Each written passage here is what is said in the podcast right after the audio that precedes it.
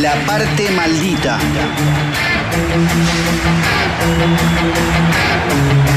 Conducción. Mariano Pacheco. El escritor cabeza.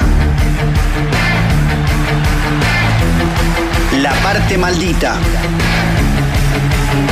Jueves de 14 a 15 horas. La parte maldita. Archivero, novedades musicales y editoriales, columnas y entrevistas. La parte maldita. Filosofía errante y sucio rock. Un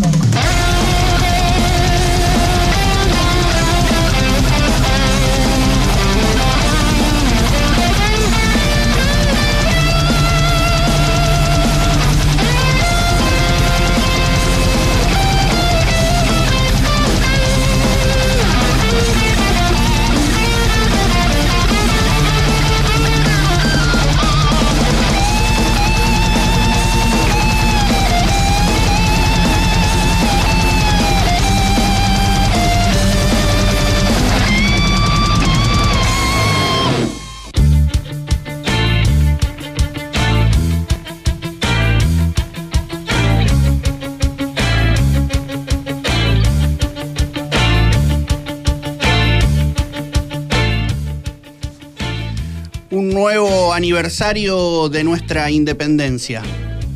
Pero la independencia de quiénes y respecto a quiénes.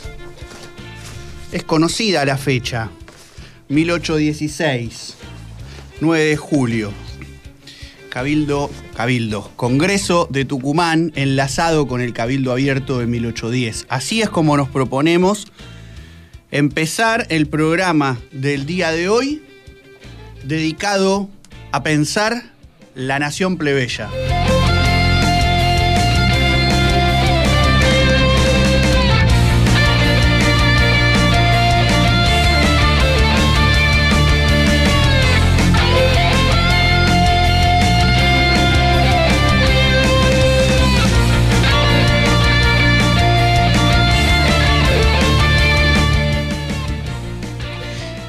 Es el presente respecto de nuestra independencia como nación lo que se pone en juego a la hora de traer ante nosotros una fecha como el 9 de julio.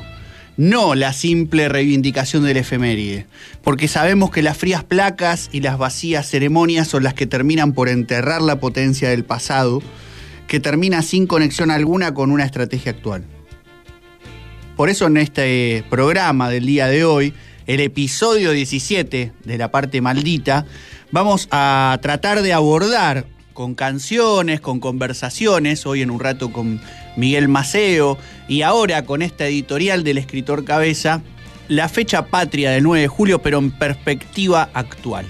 Estamos transmitiendo por FM 89.3, como decimos siempre, al sur, bien al sur de la ciudad de Buenos Aires, en esta radiográfica que se propone disputar sentidos en el aire y por eso lo hace desde una fábrica recuperada por sus trabajadores, la gráfica Patricios, y por eso lo hace del modo autogestivo, cooperativo, desde abajo, en el que vamos a tratar de pensar la patria misma.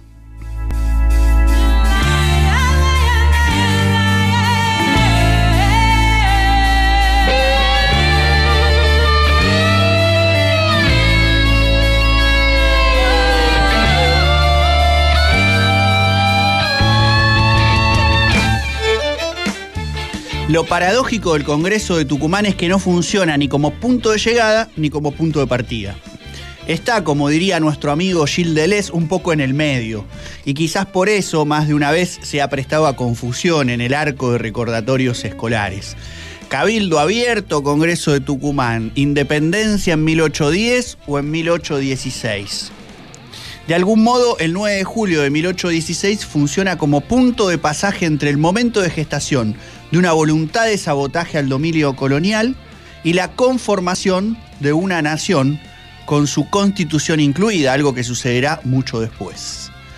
Por eso para nosotros, para nosotras, para quienes estamos, como decimos siempre, de este lado de la barricada, resulta de fundamental importancia recordar algo de eh, la, la, famosa o la denominada guerra de la independencia, ¿no? Las guerras independentistas latinoamericanas incluso, porque es en esa secuencia local que se abre en nuestras tierras en mayo de 1810 y que tiene obviamente sus antecedentes en los años inmediatamente anteriores de resistencia a las invasiones inglesas y en una secuencia también regional que tiene su momento y su lugar de esplendor en la Revolución Haitiana de 1791, que hay que poder pensar ese ciclo de peleas de los pueblos que también está íntimamente ligado al influjo de ideas que se abrió con la Revolución Francesa de 1789.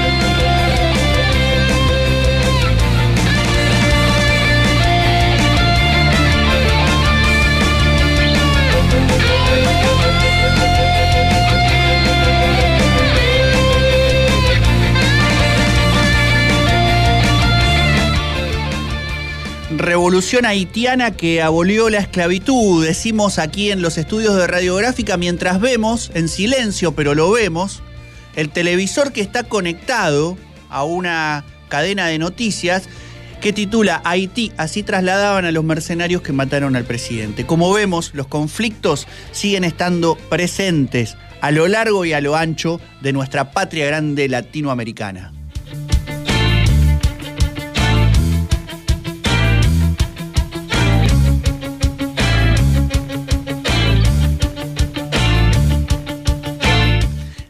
Tres elementos quisiera poner sobre la mesa, como suele decirse, que están presentes en el Congreso de Tucumán y que hoy entendemos que pueden ser rescatados como futuros perdidos que merecen reanudarse para poder establecer un debate político fundamental para nuestra época. En primer lugar, la perspectiva latinoamericana, lo que decíamos recién, la patria grande, no solo de la guerra de la independencia, sino del propio 9 de julio de 1816, que hoy nos interpela como parte de los debates actuales, porque como subrayó Norberto Galazo en su emblemática Historia de la Argentina, ese día no se declara la independencia argentina, de aquí también los equívocos escolares. Tampoco se declara la independencia de las provincias unidas del Río de la Plata, sino, más precisamente, la independencia de las Provincias Unidas de Sudamérica. En un encuentro en el que deliberaron regiones, por ejemplo, que hoy forman parte de Bolivia, ¿sí? mientras que otras, a las que en la actualidad les decimos provincias argentinas, por ejemplo, Santa Fe Corrientes, Entre Ríos y Misiones, permanecen ausentes del debate del Congreso de Tucumán. Otros incluso estaban alineados con Artigas, el denominado protector de los pueblos libres.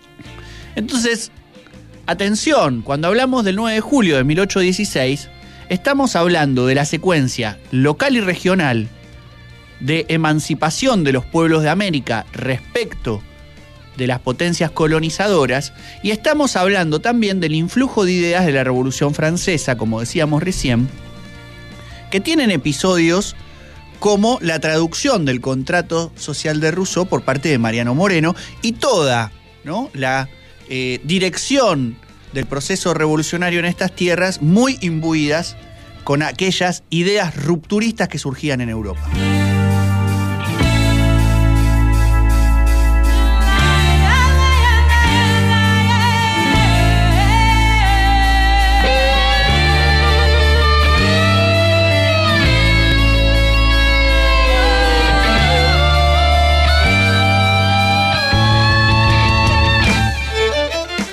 Decíamos entonces tres elementos presentes en el Congreso de Tucumán. El segundo, al, al que quisiera hacer referencia ahora, es que tanto en 1816 como en lo que va del siglo XXI se nos presenta el debate en torno al modo en que nos vinculamos entre las personas, atendiendo a la diversidad de la población que habita estos suelos. Más concretamente, y para usar una metáfora presidencial poco feliz de las últimas semanas, entre quienes bajaron de los barcos y los denominados pueblos originarios. Esa discusión está de algún modo ausente en el debate de entonces en torno a las características de la patria naciente, es decir, no se tiene en cuenta en 1810, en 1816 y los, y los años posteriores, ¿qué pasa con los pueblos ¿no? Eh, originarios, como se dice, de nuestra América? Y es una discusión que llega hasta el presente, en la Argentina y en Latinoamérica, con excepción de procesos como el que derivaron con el Estado plurinacional de Bolivia y las luchas obviamente puntuales que a lo largo y a lo ancho del continente se desarrollan. Incluso en la Argentina, el país que siempre está pensando, ¿no? Que deriva de descendencias europeas. Por ejemplo, las luchas mapuches en la Patagonia vienen interpelando al conjunto social de este país de manera sostenida, pero la discusión excede a pueblos y a zonas específicas, por ejemplo, los mapuches de la Patagonia. Y el reclamo ¿no? necesita ser abordado con seriedad, entendemos, por toda la población de Argentina, porque es fundamental, incluso diciendo no es Argentina un país mayoritariamente indígena, para entender por qué no lo es. Y cuando nos interrogamos en torno al por qué, descubrimos que en el subsuelo de la patria lo que tenemos es un etnocidio.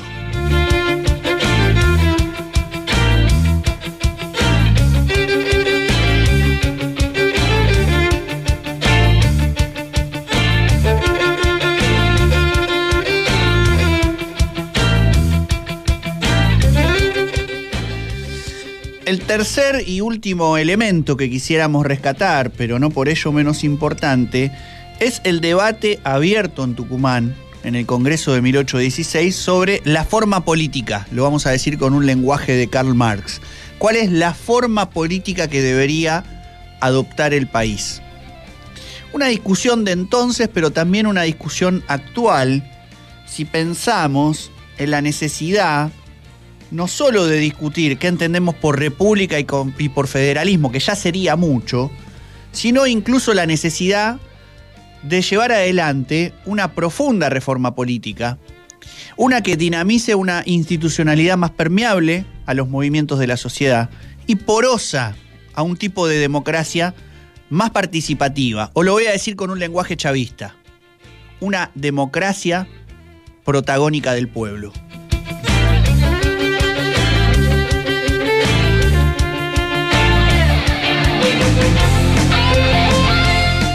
Por todo esto, acá en la parte maldita, en este episodio 17 dedicado a conmemorar esta fecha patria independentista del 9 de julio de 1816, decimos que hay que poder rescatar esos hilos que desde nuestros primeros pasos como nación se fueron entretejiendo entre filosofía y nación. De nuevo lo decimos y lo subrayamos, no en un gesto nostálgico hacia el pasado o de reivindicación despolitizada de la historia, pongamos por caso efeméride tras efeméride, sin pensar qué relación tienen con nuestro presente, sino que lo que pretendemos, trayendo estas fechas, estos símbolos, estos procesos, estas figuras patrias, en un programa como este de filosofía y rock, y por eso de fondo escuchamos esta hermosa versión de Los Redondos, lo que nos proponemos acá es tratar de concebir un pensamiento crítico que se plantee de modo inseparable de las prácticas transformadores. Solo así pensamos podremos asumir la importancia de librar la lucha también en el frente de la teoría, para poder contribuir a repensar y recrear los conceptos mismos de nación, de filosofía y de revolución.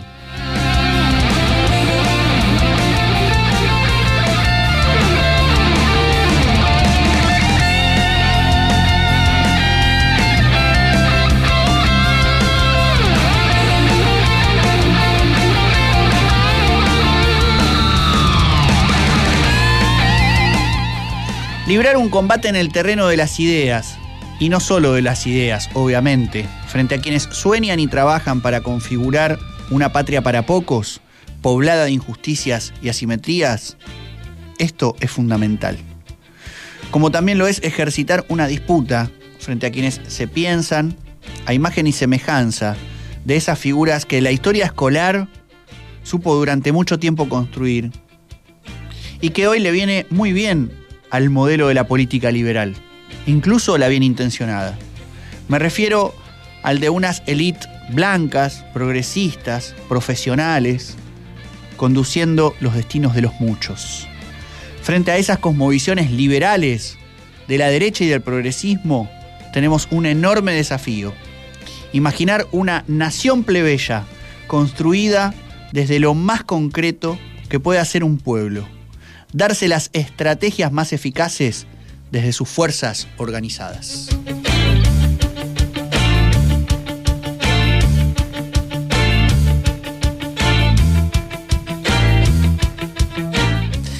Episodio 17 de La parte maldita, dedicado a la independencia latinoamericana.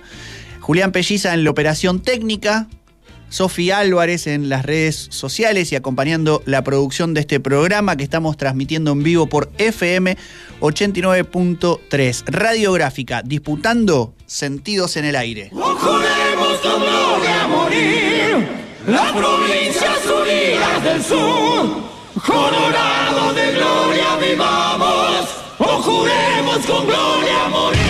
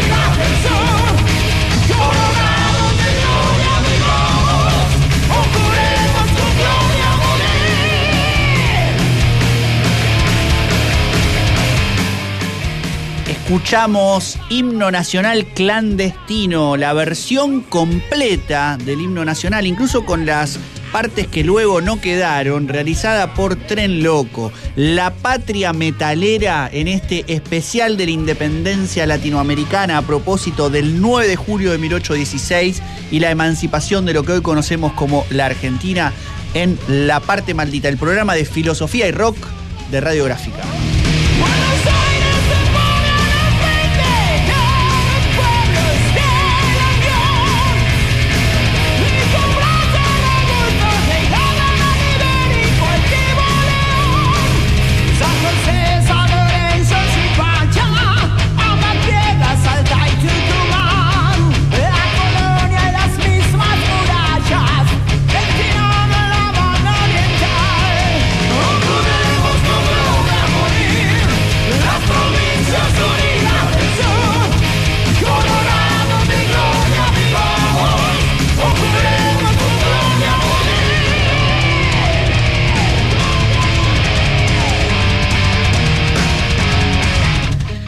Para enlazar, como decíamos, la secuencia de lo que hoy conocemos como la nación argentina con la patria grande latinoamericana, pero también con un internacionalismo desde abajo, vamos a escuchar fragmentos de Megadeth, una banda también de metal, no argentina, pero que hizo una versión del himno nacional argentino para dar cuenta que desde abajo en la lucha de los pueblos, pero también en los pogos de los recitales, esos que extrañamos tanto en medio de esta pandemia, se pueden enlazar sentimientos nacionales, incluso con personas de naciones diversas.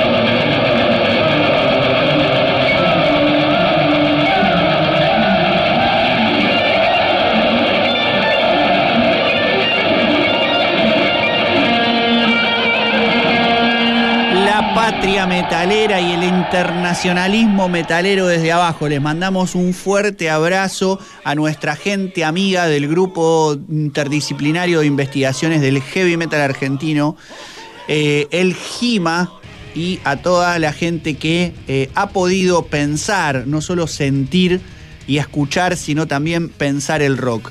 Pero no solo el metal, sino también el rock nacional, el más clásico rock argentino, eh, supo hacer versiones del himno y de canciones patrias que hoy en este episodio 17 de La parte maldita, para seguir entrelazando una política que combine el rock y la filosofía, vamos a ir pasando algunos extractos para, eh, bueno, ver cómo también el rock da cuenta de estas fechas. Entre otros, eh, Ciro de Los Piojos supo ahí poner su magia con la armónica para convidarnos algunos sonidos patrios que ahora escuchamos en la parte maldita.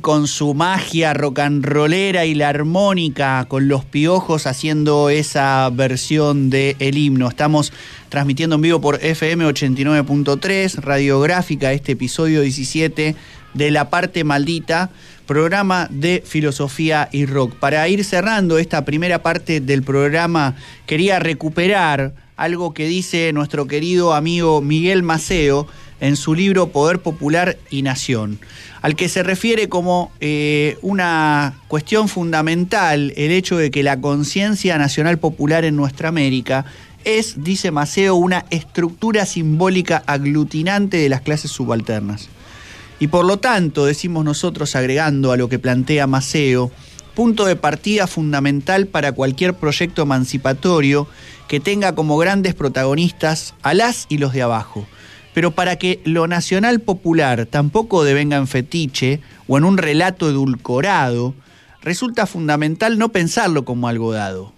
Y por eso decimos aquí en la parte maldita que es desde nuestras luchas actuales, desde nuestras luchas actuales que ese legado se reactualiza, planteando nuevos problemas y nuevos desafíos.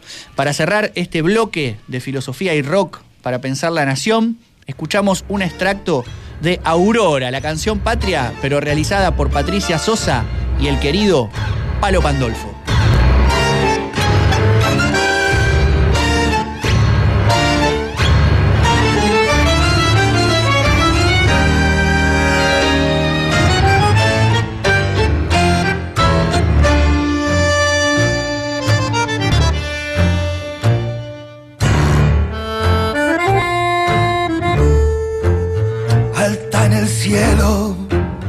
Un águila guerrera, audaz se eleva en vuelo triunfal, azul un ala del color del cielo, azul un ala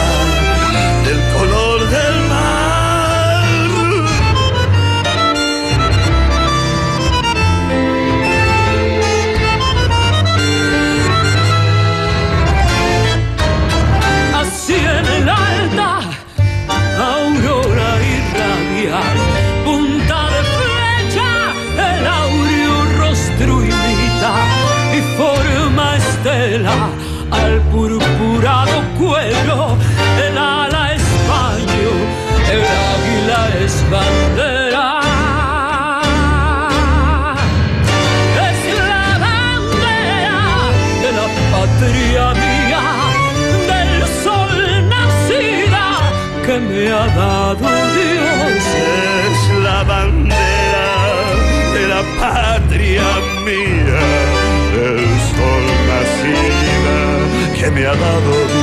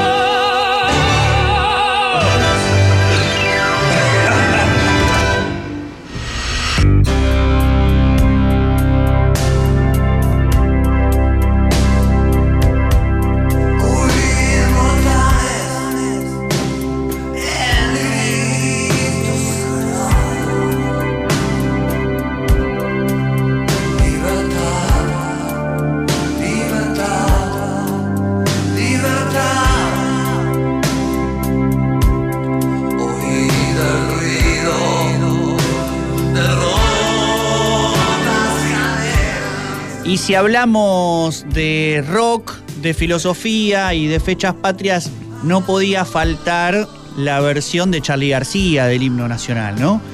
Hemos escuchado Patricia Sosa y Palo Pandolfo haciendo la versión de Aurora y la Patria Metalera, nacional e internacional, haciendo la versión del himno nacional argentino por parte de Megadeth y también el himno nacional clandestino por parte de Tren Loco. Obviamente, si hablamos de rock y filosofía y fechas patrias, no podía estar ausente Ciro de los Piojos con su versión también del himno en armónica.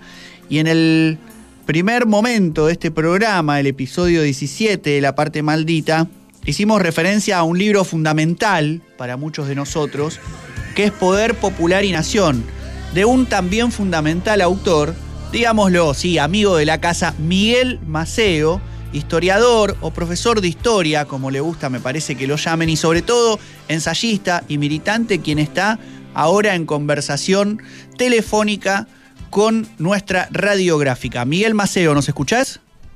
Sí, perfectamente. ¿Qué tal? ¿Cómo les va? Bien, bien. Bueno, bienvenido a, a sumar tu voz a, a esta trinchera radiofónica. Bueno, al contrario, gracias por la invitación. Bueno, estamos tratando de, recuperar el, el 9 de julio un poco para, para pensar, digamos, la, la secuencia de luchas eh, del siglo XIX, tanto en lo que hoy conocemos como Argentina, como, como en nuestra América, ¿no? Y, y bueno, un poco qué, qué podemos pensar en torno, quizás no tanto a la historia, porque llevaría mucho tiempo, aunque si tenés ganas de compartir alguna reflexión al respecto, también bienvenida, sino sobre todo qué, qué, qué- implica para nosotros hoy, ¿no? Esta idea de la independencia, la cuestión de lo nacional, la independencia nacional. Bueno, sabemos que vos has escrito muchas cosas al respecto, así que te, te dejamos la palabra para que compartas una primera reflexión con nosotros. Sí, a ver, en, en primera instancia me parece que la efeméride, en este caso, las efemérides este, vinculadas a, a independencia o de autonomía, de constitución de, una nación, remiten al problema de, los internacionales, ¿verdad? Este, y, creo que todas eh, el 25 de mayo, el 9 de julio y otras, este, remiten a, a, la clases subalternas este, populares, digo, clases populares pueden este, sostener proyectos nacionales. En, lo personal, parto de, una idea, y es que, que- que plantea que los proyectos nacionales de las clases subalternas, de las clases populares, son los proyectos que más conmueven a. Este, entonces, a partir de esa idea, ¿no? de, de- de pensar la nación de- desde abajo, que históricamente la nación ha sido pensada desde arriba, digo, ese es el, gran problema. Pensemos, por ejemplo, en toda la parafernalia, la, del centenario, ¿no? cuando, cuando la clase dominante celebró, celebró la nación. Este, efectivamente, el, discurso nacional en, Argentina eh, fue un discurso creado por, por, por las clases dominantes. ¿no? Este, digo, más allá de ese intento de generar una nación en el tiempo de los libertadores, digo, esa nación que era América Latina, por otro lado, ¿no? El proyecto de Bolívar y de San Martín, de Güemes, de Artigas, que, no llegó a coagular, digo, tiempo después, cuando se construye la nación argentina, se construye desde arriba, se construye desde el Estado. Entonces, a partir de ese momento quedó planteada la cuestión de, bueno, ¿es posible construir otra nación eh, o reconstruir esa nación desde abajo? Bueno, yo creo que sí. Este, parece que esa es, la discusión, ¿no? Bueno, ¿cómo? Eh, ¿Qué tipo de nación eh, tiene que ser? Eh, en ese sentido, me parece que digo, la disputa hegemónica a nivel político contiene siempre una disputa por el significado de la nación y, también de la patria o la matria, querés. Entonces, cualquier militante político ¿no? este, tiene que saber que en algún punto este, su, su disputa es, un, es una disputa también por el significado de la nación y de la patria. Este, entonces, digo, hay una pregunta ahí, ¿no? ¿Quién determina cuáles son los componentes de la nación? Este, bueno, la idea es que los sectores populares, digamos, las clases populares, este, tienen ahí un papel clave a la hora de determinar los principales componentes de la nación. Este, eh, y al mismo tiempo, bueno, al, determinar esos componentes, tiene que empezar a, erradicar otros componentes nacionales impuestos en su momento por, por la clase dominante. Entonces, me parece que ahí la clave está en pensar la, la unificación nacional, no, la idea de la unificación nacional en torno a valores distintos a los de las clases dominantes. Digo, hoy en general en los discursos políticos, este, los discursos políticos mayoritarios, quiero decir, ¿no? los que los que más se difunden en los medios, ¿eh? Eh, hay una, una idea de la unificación nacional que, por lo general apela a valores que son de la clase dominante, son los valores de la clase dominante. Es decir, no se apela tanto, muy poco, a la idea de la nación a partir de eh, una reivindicación de la igualdad sustantiva o el poder popular, por ejemplo. ¿no? Este, entonces, digo, me parece que hay, hay un, un- desafío muy grande también para la, para la militancia popular, ¿no? Este, es decir, de partir de los sentimientos nacionales, este, reconocer cuáles son esos sentimientos nacionales que están más encaminados a, digamos, a, valorar la autoestima de, de los y las de abajo. Este, obviamente hay un eje que tiene que ver con la soberanía nacional que es fundamental, ¿sí? y que a veces no, no, no se tiene en cuenta, digo, cada vez se tiene menos en cuenta, ¿no? En la apelación que, que las clases dominantes muchas veces hacen a lo nacional, cada vez se tiene menos en cuenta la cuestión de la soberanía nacional, cosa que tal vez hace 50 o 60 años estaba un poco más presente. Y después me parece que también hay un punto clave eh, que ya no podemos pasar por alto, que es el tema de la diversidad cultural. ¿no? Es decir, también empezar a pensar en la Argentina eh, lo nacional desde lo plurinacional, que, que- que es algo que no es tan común en la Argentina, pero me parece que es que es cada vez más importante. Claro, justo te iba, te iba a preguntar, Miguel, porque en, en la editorial estuvimos haciendo bueno, una, unas menciones a la, a la, fecha, a las formas de recuperarla, y planteábamos justamente que una de las cuestiones que, sobre todo a partir del proceso que se dio eh, y que derivó en el Estado plurinacional de Bolivia, la cuestión indígena y la cuestión de lo plurinacional aparece con fuerza en nuestra América y quizás en un país como Argentina, que siempre está con un discurso hegemónico más mirando a Europa, eh, incluso aquí debería ser una discusión, ¿no? Lo, lo, que implicó la conformación de un Estado nacional sobre las bases de un genocidio, ¿no? Eh, ahora, eh, a la hora de pensar, como decíamos en la editorial, una nación plebeya, ¿no? Y quizás un, tipo de estado de organización de forma política diferente. De todos modos, ¿pensás que en Argentina sería importante empezar a, meter el elemento de lo plurinacional o en una nación plebeya y un estado de otro tipo, lo indígena podría cumplir otro papel sin necesariamente pensar en una plurinacionalidad? No, bueno, eh puede que en el caso argentino no sea necesario llegar al planteo de una plurinacionalidad, ¿verdad? Este, pero eso tiene que ver con factores de integración, en todo caso. Este, esto habría que charlarlo con las propias comunidades, este, ver cuál es su posición al respecto. Eh, en el caso de otros países está claro que no, que la idea de la plurinación es muy potente y muy necesaria.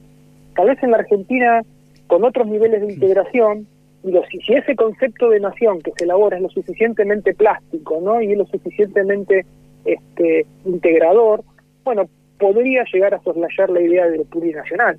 Mm. Este, esto es un tema, es un debate que hay, habría que darse con las propias comunidades, ¿verdad? Y, y, y no este, este, determinarlo uno ya desde el principio.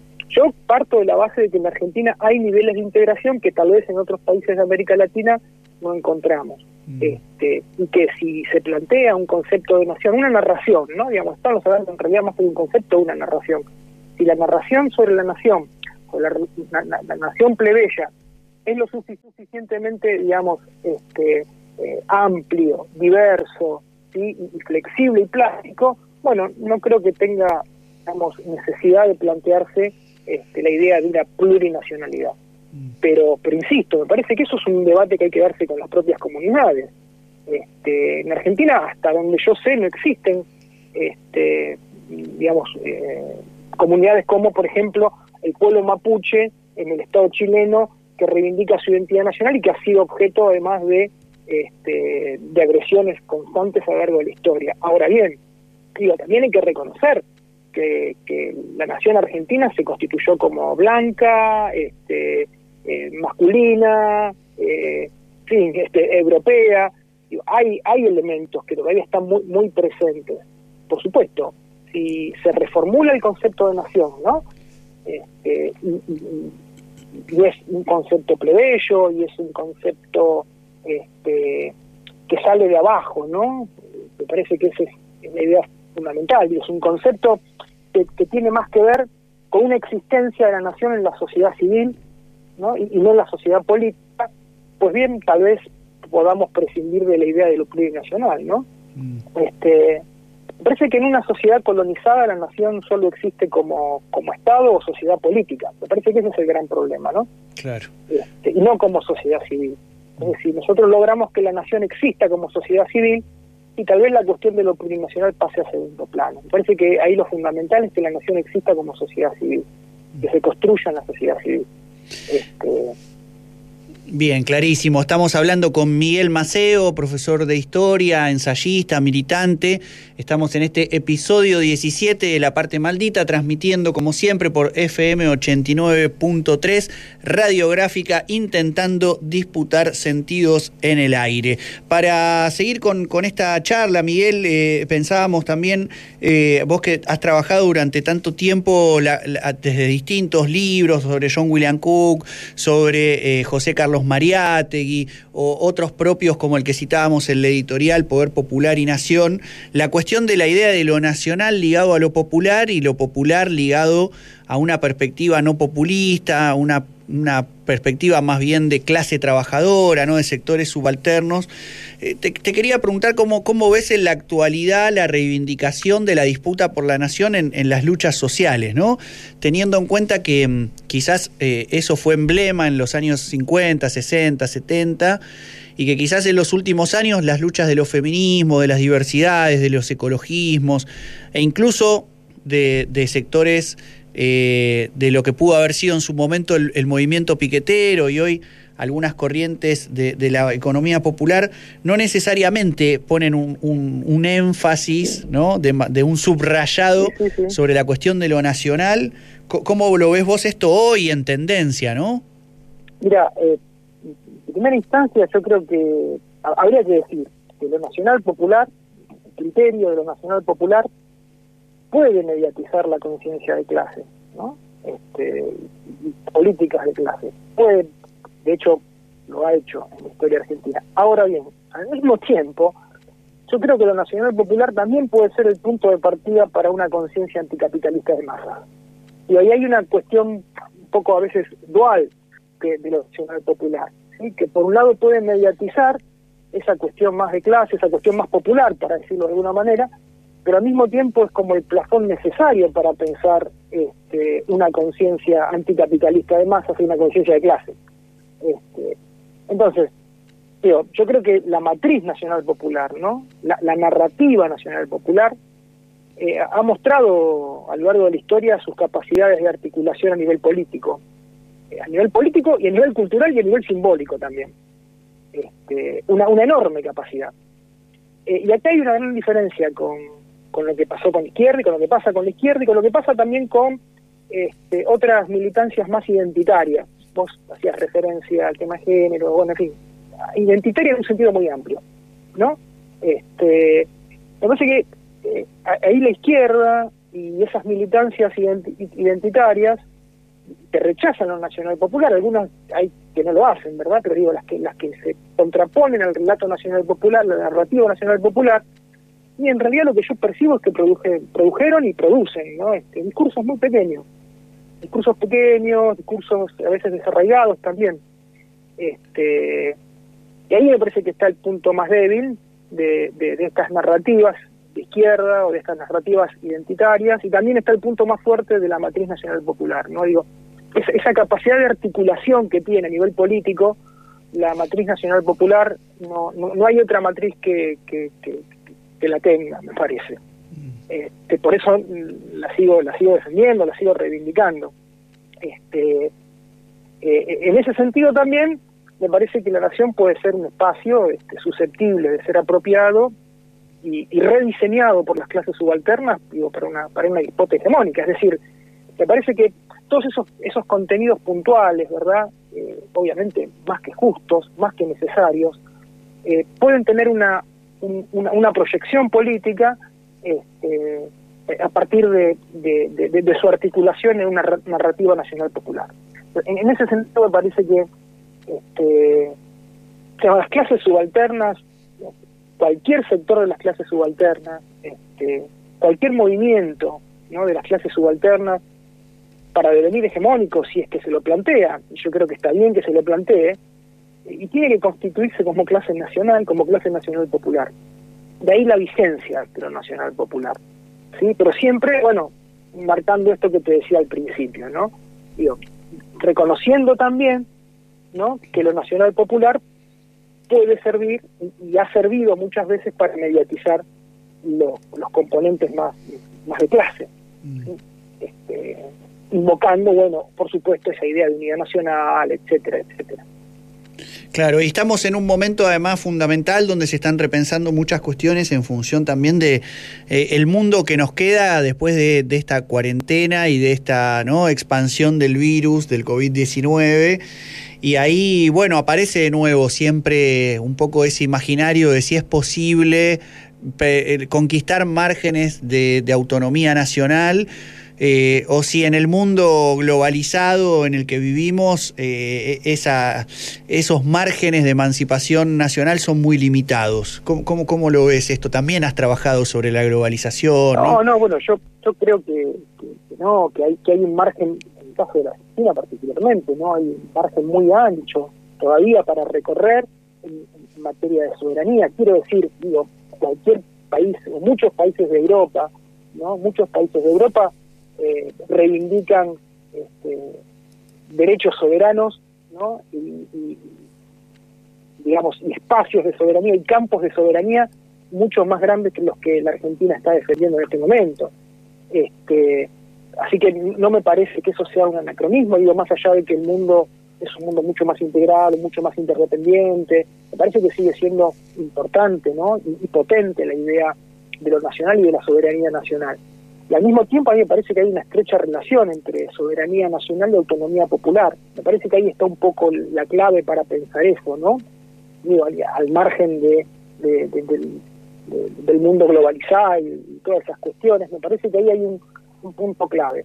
Este, digamos, me parece que en algún punto las políticas de soberanía, de soberanía nacional o de soberanía nacional en nuestra América, ¿no? De soberanía de nuestra América, para plantearlo ya en un nivel más regional, si vos querés.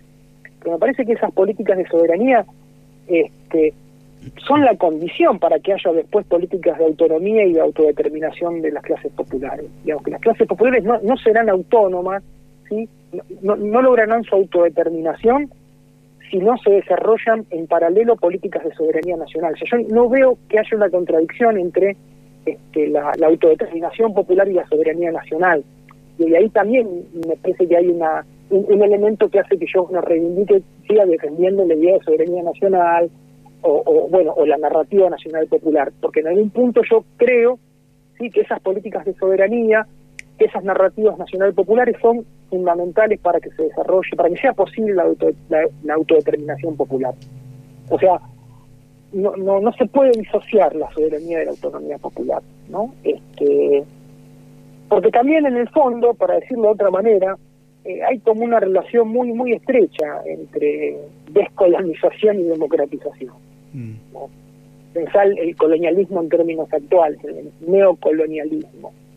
¿no? Bueno, entre, entre esa lucha contra el neocolonialismo y todas sus versiones, todas sus formas, este, y la democratización hay un vínculo, hay un vínculo muy estrecho, me parece.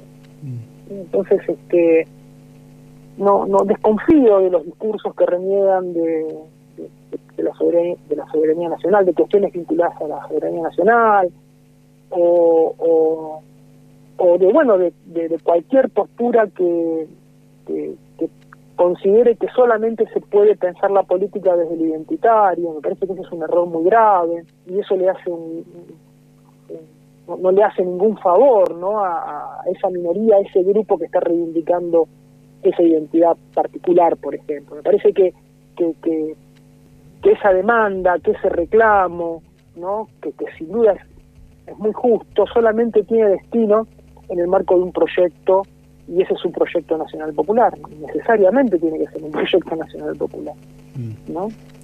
Sí, sí, clarísimo. Miguel Maceo, profesor de historia, ensayista, militante, conversando aquí en La Parte Maldita, en este programa dedicado a el 9 de julio de 1816, como decíamos, no solo en una clave hoy nacional, sino también latinoamericana, y no como efeméride, sino para pensar las estrategias populares para este momento que vive la humanidad. Por último, Miguel, además de agradecerte esta conversación telefónica y dejarte abierta la invitación para que en algún momento quizás puedas acercarte a Radiográfica, eh, quería comentarte que hace poquito, creo que fue el programa anterior, hicimos un programa especial dedicado a, a Horacio González, alguien que ha trabajado eh, profundamente estos temas durante décadas.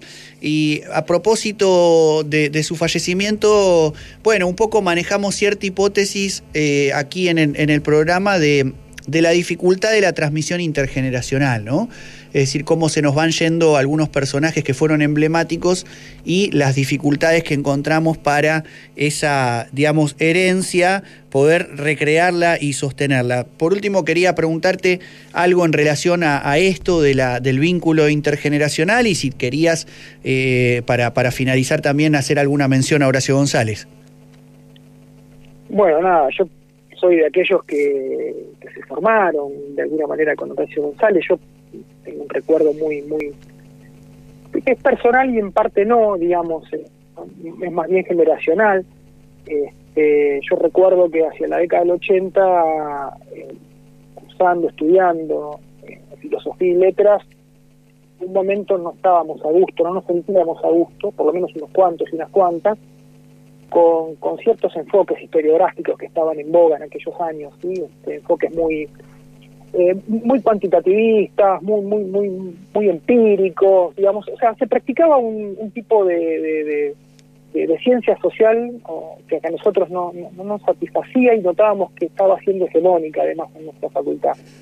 De ahí fue que fuimos a dar a sociales este, en búsqueda de, digamos, de, de otras miradas, de otras visiones, y bueno, nos encontramos con Horacio justamente y ahí nos abrió un universo, digamos. Yo tengo esa imagen que sigue siendo tal vez la imagen más potente, ¿no? De, de, de- de estar frustrado con, con, una carrera, de no sentirme a gusto con una carrera y llegar a otro lugar ¿no? y ver que había otra posibilidad, que había otro universo. Este, entonces, digo, esa es mi imagen de, de, de Horacio, ¿no? es mi recuerdo de Horacio, un tipo que abrió un universo, abrió un universo de, temas, abrió un universo de cuestiones, digo, además en un momento en donde estaban en crisis los grandes relatos, este, creo que Horacio bancó el mostrador y mantuvo la discusión en torno a temas importantes, en temas que siguen siendo importantes y serán importantes, ¿no? este, desde la vida y la muerte hasta la noción del socialismo, por ejemplo, o las tradiciones, en fin, me parece que que, que bueno, que, que, eso es Horacio, ¿no? Y después además de, bueno, algunas cuestiones que tienen que ver con sus características personales, esa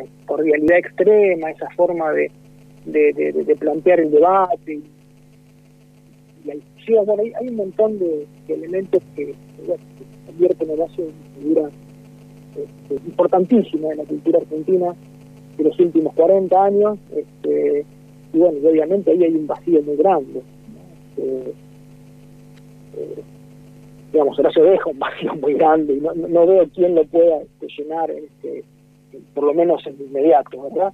Mm. Este, por lo pronto hay un montón de jóvenes y no tan jóvenes, y gente de mi edad para abajo, que, que- que conocieron a Horacio, que se formaron con Horacio, y que yo creo que mal que mal todos, de alguna manera, algo aprendimos de Horacio, aprendimos de los modos de Horacio, de los modos de intervenir de Horacio, y tratamos de reeditarlo.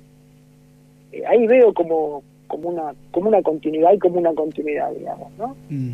insisto, digo, más allá de que este, uno haya coincidido mucho o poco con, con los planteos de, de Horacio, me parece que hay un, un estilo Horacio, hay un modo Horacio de que, que, que tiene como herederos, ¿no? Mm. Eh, eso me parece bueno.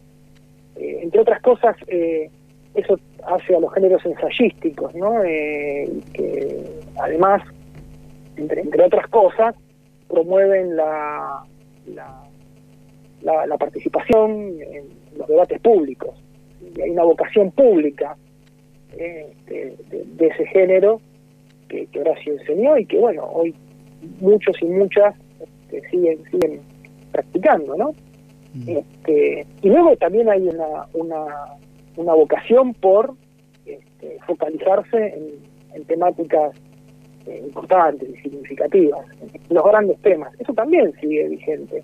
Mm. Eh, y hay camadas de, de jóvenes intelectuales que, que creo que recogen este, esa herencia, ¿no? Eh, por supuesto, la mejor forma o, o el momento, ¿no? Para, para, para, para ver hasta qué punto llega esa herencia o puede llegar esa herencia. Y son otros momentos históricos, son momentos históricos eh, tal vez un poco más, más movidos, situaciones o coyunturas este, eh, en donde la sociedad este, eh, comienza a, bueno, a plantearse otras metas, ¿no? Este, y otras acciones. Y tal vez en ese contexto, en un, en un contexto de, de- de- de auge popular, en un contexto de alza, ¿no? De las luchas populares, bueno, ahí es donde eh, uno podrá ver intervenciones intelectuales este, este, que tengan el, el- el sello, si se quiere, ¿no? de, de Horacio. Mm. Eh, es un momento difícil para medir todo eso, me parece, ¿no? Digo, para medir herencias, este, y que tampoco estoy en condiciones de, de- de- de decir que, que, que- que no habrá una herencia o que solamente quedará el vacío. Digo, tengo mis dudas también. Yo creo que, que, que hay un, un- un ejemplo que, Horacio dejó y que, en algún punto vamos a poder eh, ver, si vos querés, o que en algún momento va, va a empezar a cotizar. Eso es lo que quiero decir. ¿sí? Bueno. A veces que no sea el momento para ju- para juzgarlo, para decir, bueno, no, hay un, hay solo hay solo vacío, ¿no? Este, eh, hay algo que se cortó y desaparece una figura como Horacio y, nada la va a reemplazar. Yo no estoy tan seguro de eso. Yo creo que no, yo creo que hay hay, hay como una escuela, ¿no? Y habrá que esperar para, para, para verla en acción. Bien, Miguel Maceo, te agradecemos mucho esta conversación telefónica. Ya estamos eh, pasaditos eh, unos minutos del programa y, y, bueno, ha sido un gusto para nosotros contar con tu, por lo menos, presencia a través de la voz con todas estas reflexiones. Bueno, al contrario, este, agradecido ¿no? y siempre a disposición. Un abrazo grande. Abrazo, abrazo grande. Miguel Maceo cerrando este episodio 17 de La Parte Maldita. Nos despedimos hasta el jueves que viene.